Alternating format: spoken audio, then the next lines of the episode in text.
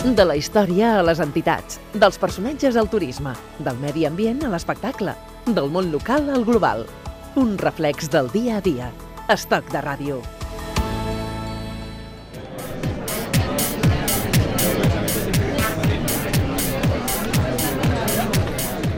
Ja us podeu imaginar de què parlarem els propers minuts, del soroll, però des d'un vessant acadèmic i proposant solucions urbanístiques i polítiques concretes per regular el soroll. Aquest és l'esperit del debat que planteja la segona edició del Congrés d'Acústica de Catalunya. Fem una mica d'història, però també una pinzellada dels objectius del Congrés. Es tracta d'una iniciativa molt jove. El primer congrés eh, acústic.cat es va celebrar l'any 2016 a Sabadell, que, que es planteja precisament en acústic.cat. Ser l'esdeveniment de referència del sector a Catalunya neix amb una voluntat multisectorial per eh, convidar al debat i mostrar solucions concretes, solucions tecnològiques i socials a un problema, el soroll, l'altra cara del desenvolupament de les ciutats. Intervenen la Generalitat de Catalunya, la Diputació de Barcelona, els Ajuntaments de Terrassa i Sabadell i el Laboratori d'Enginyeria Acústica i Mecànica de la Universitat Politècnica de Catalunya i l'Associació Catalana de Consultors Acústics. Acústic eh, celebra els dies 25 i 26 d'abril d'enguany a l'espai del Museu de la Ciència i la Tècnica de Catalunya a Terrassa en el marc de la segona setmana sense soroll de l'any 2018 i el Dia Internacional de Conscienciació sobre el soroll. Sí, perquè el Dia Internacional és una activitat que es desenvolupa a nivell mundial des de fa més de 20 anys, l'últim dimecres del mes d'abril. El soroll és el preu a pagar pel benestar, pel desenvolupament, per la vida plena i contínua a les ciutats és la primera reflexió que adrecem als nostres convidats. Els convidats que són l'Eduard Puig, del Servei de Prevenció i Control de la Contaminació Acústica i Lumínica de la Direcció General de Qualitat Ambiental i Canvi Climàtic. Senyor Puig, benvingut. Hola, gràcies. Déu-n'hi-do el, la, la tarja li cap? Sí, sí, no, que sí. mirant perquè la, aquesta responsabilitat és, és, és molt gran. I el senyor Antoni Alcina, que és del Servei de Medi Ambient i Sostenibilitat de l'Ajuntament de Terrassa. Benvingut també. Hola a tots. Eh, què significa regular el soroll? Quins són, és a dir, el soroll està molt present, eh, som conscients de, de que el soroll eh, ens eh, ocupa, ens preocupa també? Bé, sí, el soroll està present en, durant tot el dia del, de la nostra, diguem, eh, de la nostra vida, no? Eh, nosaltres som generadors i receptors de soroll. Eh, simplement el soroll el que s'ha de fer és eh, com vivim en, un, en una certa convivència i, i moltes vegades els interessos són uh, molt diferents respecte a unes persones i d'altres, s'han de marcar una sèrie de pautes o normes per tal de regular-ho. Però som conscients, és a dir, som conscients d'aquests nivells, eh, perquè la, tampoc sabem, no? no, no amb, una, amb un medidor per, pel carrer, no? A veure si els decibelis que estan, que, que, que estan presents eh, són els que han d'estar... Però, però sí que tenim aquesta percepció, no? De, això hi ha soroll, això em molesta.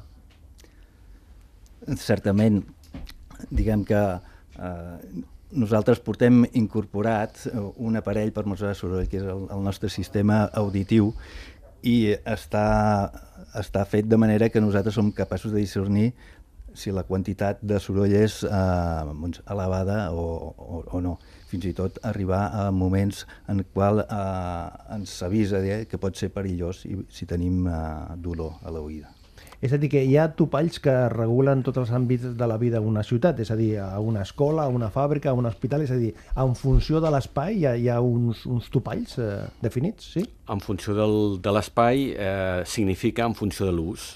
En funció de l'ús significa en funció de la percepció que té aquesta persona d'estar de, eh, sotmesa a uns nivells més alts o més baixos. El soroll és molt subjectiu, eh, depèn de la persona, depèn de l'activitat o, o el que estiguis fent en aquell moment, depèn de moltes variables i sí, evidentment que cal, cal, cal regular-ho d'alguna manera en funció d'aquests espais. És a dir, que eh, el soroll que pot, podem conviure amb, amb, al costat de casa no és al mateix nivell que podem conviure al costat d'una escola, al costat d'un hospital. O sigui, està regulat, està, està definit clarament quins són els decibelis que es poden escoltar, entre cometes, al costat d'un hospital. Les, les normatives han evolucionat molt i han establert doncs, diferents eh, nivells límit, objectius de qualitat en funció de l'ús del sol en el qual eh, es desenvolupen diferents, les diferents activitats. No? D'aquesta manera, on tenim doncs, usos sensibles, que són, per exemple, les escoles, els hospitals, i també a, a biblioteques o fins i tot els mateixos habitatges, eh, en, són zones que en qualifiquem de sensibilitat acústica alta. No? Mm. Mentre que els sols eh, destinats a la indústria eh, són sols eh, que permeten, admeten doncs, uns nivells de, de soroll més elevats i són zones de sensibilitat acústica de baixa. I les normatives són homogènies o cada administració, és a dir, l'administració de Catalunya, l'administració de la Generalitat eh, té uns topalls i després l'Ajuntament de Terrassa o l'Ajuntament d'Esplugues té uns nivells eh, en funció de la realitat? Eh, això com funciona? Uh, bueno, hi poden haver petites variacions. El que succeeix és que s'intenta uh, harmonitzar o homogeneitzar. És a dir, uh, diguem que cada administració té les seves uh, competències o responsabilitats en aquest sentit i uh, pot o no legislar.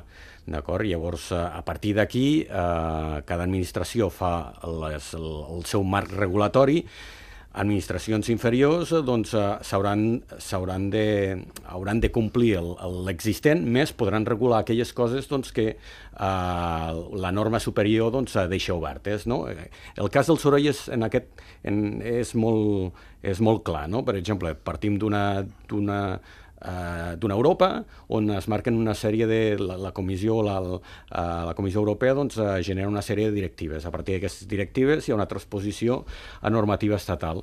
De la normativa estatal en, en temes de eh, contaminació acústica, eh, les comunitats autònomes tenen les competències i, per tant, també poden fer el seu propi marc regulatori.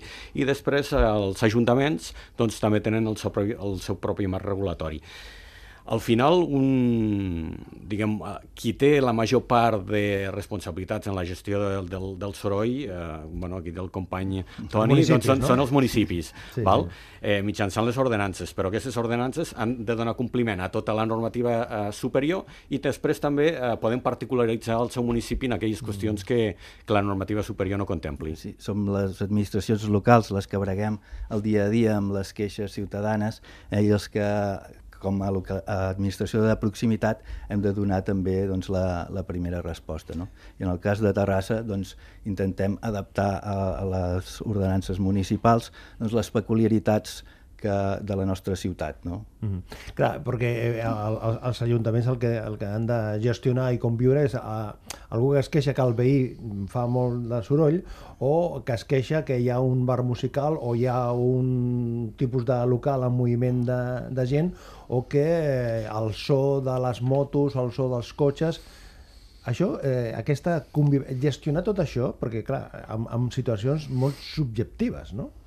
Que dius, realment fa soroll eh, o no, fa, no, no, no és una situació molestosa? Bé, el, el que...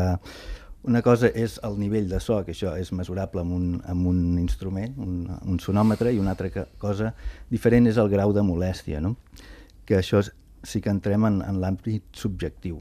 Sovint ens trobem que a un mateix nivell eh, de so doncs, hi ha persones que els molesten i persones que poden conviure perfectament amb aquest soroll i no, i no presenten que, cap mena de queixa. Mm.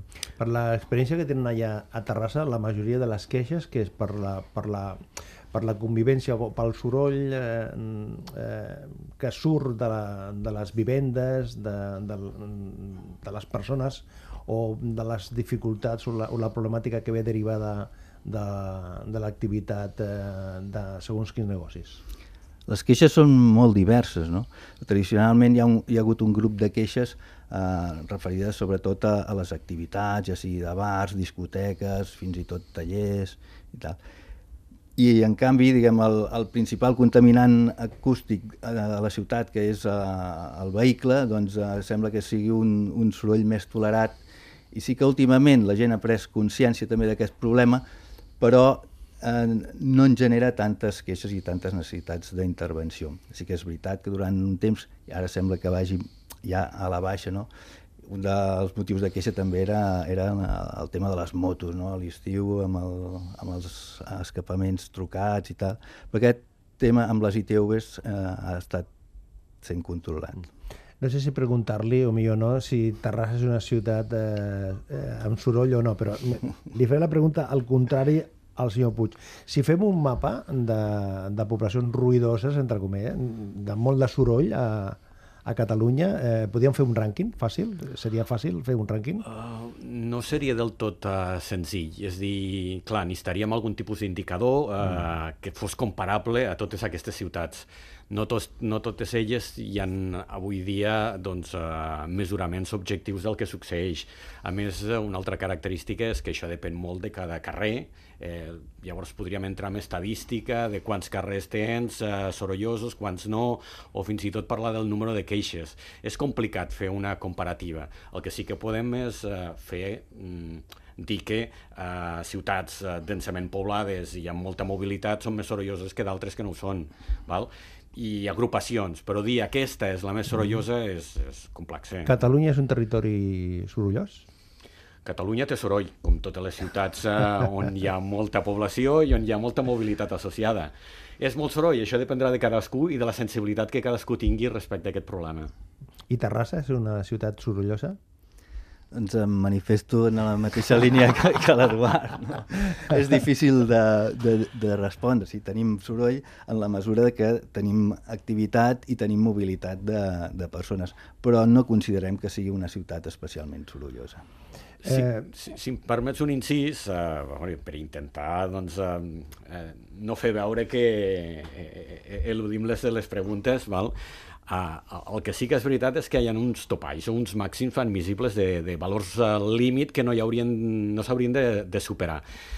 I, I això sí que és objectiu. Si comparem els valors existents amb valors uh, objectiu o valors límit, tenim un percentatge de superació uh, que podem uh, parlar d'un, depèn de l'indicador, entre un 20 i un 30%. Mm -hmm. val? D'acord? Per tant, hi ha molts carrers a les nostres ciutats que estan superant els valors uh, límit que tenen uh, assignats. El que potser, en general, a la societat no som conscients del, del, del cost sobre la salut de les persones no? i, de, i del, del sistema uh, públic sanitari, precisament, eh, quan hi ha massa soroll. Quan el soroll eh, no és que sigui una molèstia, sinó eh, ultrapassa aquesta situació. Potser manca sensibilitat, perquè una cosa és que em molesta aquest soroll, em molesta perquè no puc parlar amb els amics, no puc escoltar la ràdio, no puc escoltar la televisió amb el nivell que, que jo vull, però no som conscients de la importància de la salut, per la salut que té el, el soroll. Clar, l'efecte immediat que nosaltres notem quan tenim uh, soroll que ens envolta, què és? Doncs uh, l'immediat és el que notem, doncs, o que no ens podem concentrar, o hi ha un augment de, de, de l'estrès, o insomni, Eh, bé, hi ha, hi ha tota una sèrie de, de factors que podríem dir que, que van més lligats a un tema de molèstia, eh, problemes eh, bueno, sobre el comportament, no? o intel·ligibilitat, és a dir, el soroll emmascara algo que per nosaltres és necessari, un missatge, o estem en una aula o estem en qualsevol indret i no podem, eh, no podem rebre un missatge que sí, o un so que sí que ens interessa. Però, a part de tot això, llavors hi hauria tot el que és salut o eh, malalties associades al soroll, que no és ben bé eh, una causa directa, però sí indirecta important. Bé, directa sobre el, el que és el sistema eh, de l'oïda, sí. És a dir, hi ha tota una hi ha tota una sèrie d'efectes sobre la oïda humana importants en funció de les dosis de soroll que rebis, ja sigui perquè són nivells molt elevats o ja sigui perquè són dosis eh, de temps molt elevades amb un nivell elevat. Val? I per tant hi ha tota una sèrie de problemes sobre, problemes sobre el sistema auditiu. Però després el que comentes tu, cada vegada més eh, hi han investigacions doncs, eh, que ens estan dient eh, que al final hi ha eh, efectes importants sobre la salut humana eh, derivades del soroll. Un d'ells, el més important, és l'augment del ritme cardíac. I a partir d'aquí, doncs, eh, un augment del que són ictus, un augment del que són eh, problemes eh, associats al cor. Mm. La finalitat, eh, senyor Alcina, del, del Congrés, eh, congrés, a més a més, que neix amb una voluntat multidisciplinar, és a dir, que són solucions eh, eh, transversal on hi participen molts actors. Eh? La finalitat és la consciència la conscienciació o mm, reflexionar i fer propostes per eh, canviar segons quines normatives? Bé, és una mica les dues coses, no? perquè en primer lloc és un, un punt de trobada eh, de, de diferents agents que estan implicats en el món de l'acústica, tant administracions, empreses, enginyeries, fins i tot a ciutadans no? que estan doncs, molt interessats en el, en el tema de, del soroll. I per una altra banda és eh, avançar en, en diferents aspectes. Eh? Un d'ells podria ser el de la, el de la normativa i, i d'altres doncs, el, de la, el de la tecnologia. Posar en comú eh, els eh, diferents eh, avenços en aquest camp per difondre'ls i posar-los al servei doncs, de la gestió del soroll, que és el que ens ocupa la part de les administracions. Sí, Puig, el fet que, el, el fet que es faci el segon congrés d'acústica eh, acústica a Catalunya, que sigui el segon, posa de manifest l'any 18, posa de manifest que anem una miqueta tard, en el sentit, una miqueta tard que aquestes reflexions eh, haurien de ser abans, d'abans, d'abans, d'abans, d'abans? O uh, allò que diuen nunca és tarde si la dicha és buena, no? Bueno, nunca és tarde, però diguem, uh, sí que significa el segon congrés, però que sí que, que sigui el segon no vol dir que abans del primer no haguéssim fet res. Val? Uh, de fet, fèiem coses cada any amb el Toni i amb altres ajuntaments uh, de Catalunya. Simplement vam veure que podíem formalitzar-ho amb un format de més d'un dia, amb múltiples sessions paral·leles, debatent molts més temes dels que fèiem.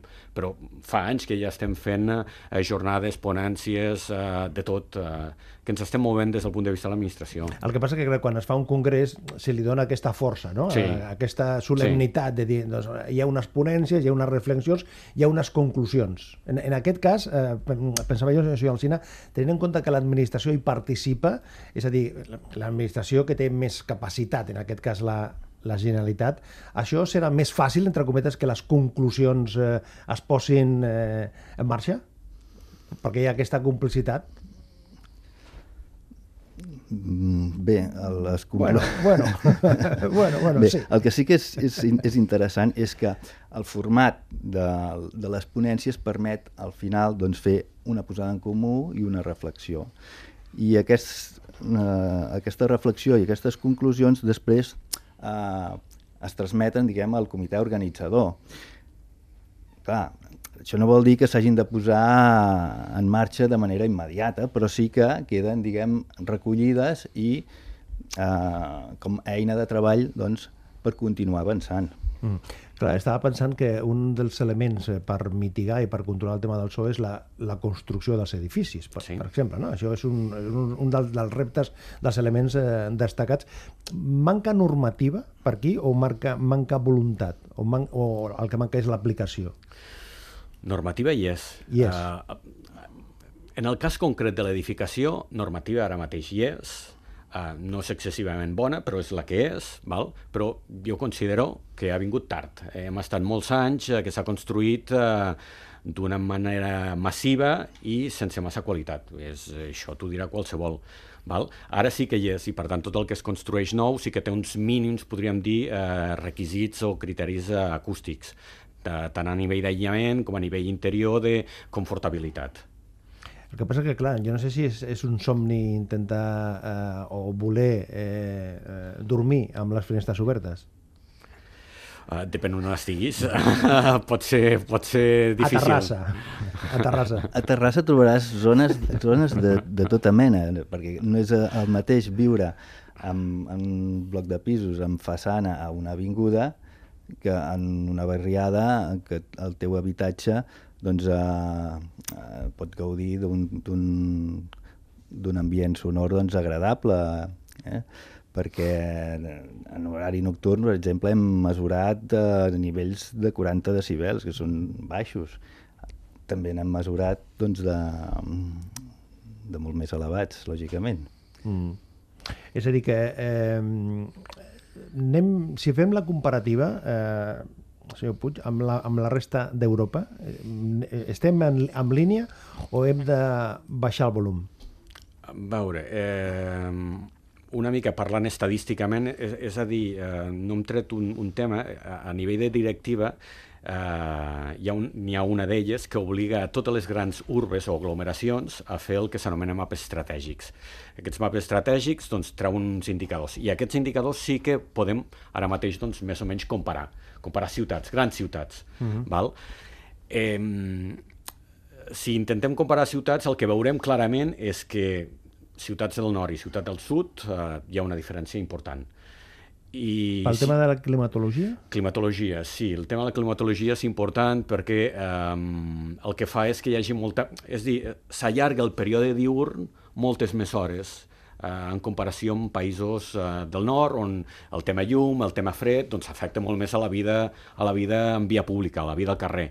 És dir, les activitats, eh, tot el que són les terrasses, temes de restauració i eh, després eh, el que comentava, a nivell de mediterrani, doncs, eh, comparant-nos amb altres ciutats, doncs estaríem a la part, estaríem molt, molt semblants pel que fa a valors. També, tam, perdona, que també respon a aquesta diferència al model de, de ciutat. No? Hem de distingir el que són les ciutats eh, més eh, compactes, que responen al model mediterrani, en el qual tenim doncs, intrínsecament lligat el, a la vida de les persones, vull dir, la residència amb les activitats, no? els tallers i tal estan ficats dintre de les ciutats, amb els models doncs, de ciutats més disperses en els quals l'activitat industrial s'ha expulsat ja fa temps en els polígons industrials i eh, gaudeixen doncs, d'espais més amplis i no tan, tan estrets. No?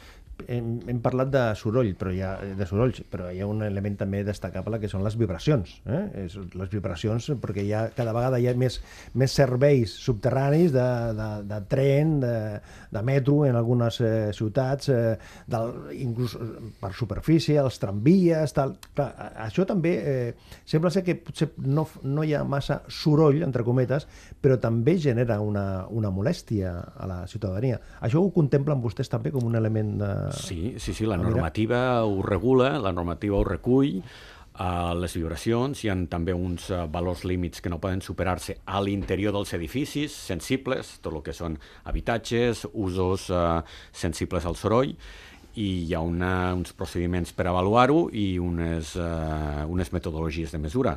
Per tant, està contemplat. Sí que és veritat és que, que, que pot ser uh, una, un contaminant que moltes vegades el que succeeix en les vibracions que la gent eh, confon els termes soroll-vibracions, mm. vibracions-soroll, eh, estan molt estretament lligats perquè un és, mm, sovint el soroll és conseqüència de les vibracions o a l'inrevés, val? i, i llavors doncs, hi ha una certa confusió. No? Eh, truca un veí que tinc moltes vibracions però realment és un problema de sorolls, però bueno, és quelcom que sí que està contemplat a la normativa.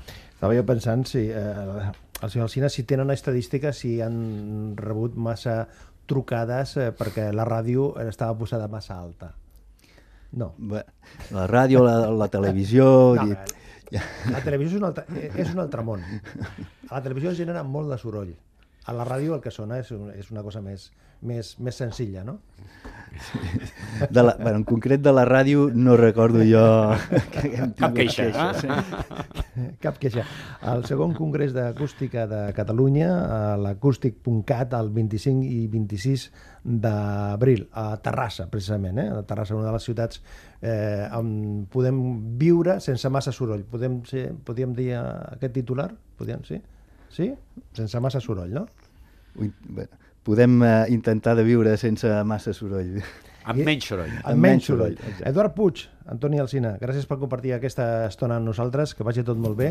I Silencio, Silencio, que està cantant el Joaquín Sabina allò de, de ruido, ruido, mucho, mucho, mucho ruido. Mucho, mucho ruido. Tanto, tanto ruido tanto final.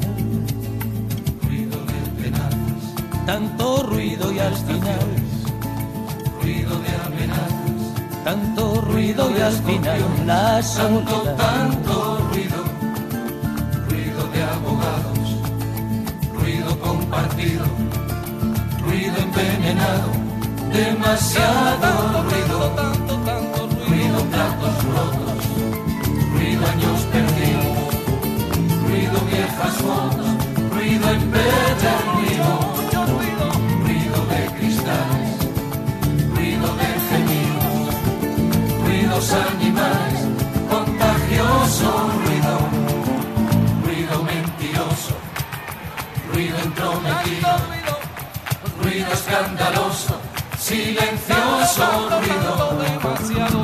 acomplejado, ruido introvertido, ruido del pasado, desgastado.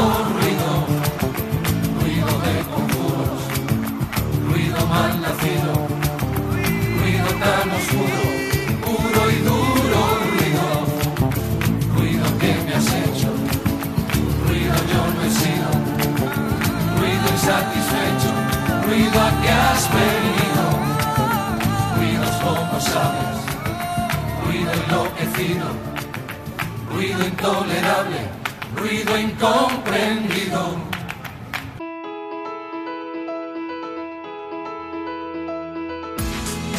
De la història a les entitats, dels personatges al turisme, del medi ambient a l'espectacle, del món local al global. Un reflex del dia a dia. Estoc de ràdio. Compartint les coses de la vida a la teva ràdio. Estoc de ràdio, amb Manolo Garrido. Un plaer acompanyar-te.